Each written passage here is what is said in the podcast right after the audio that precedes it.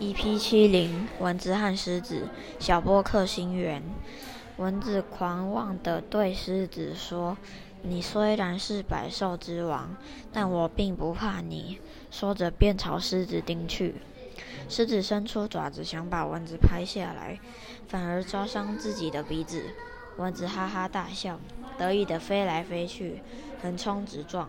没瞧见前面有张蜘蛛网，便一头撞了上去。这下蚊子可笑不出来了，因为它成了蜘蛛的食物。我真是太可悲了，它为自己感到唏嘘不已。我能轻易攻击最庞大凶猛的野兽，转眼间就成为那只角落不起眼的蜘蛛的盘中孙。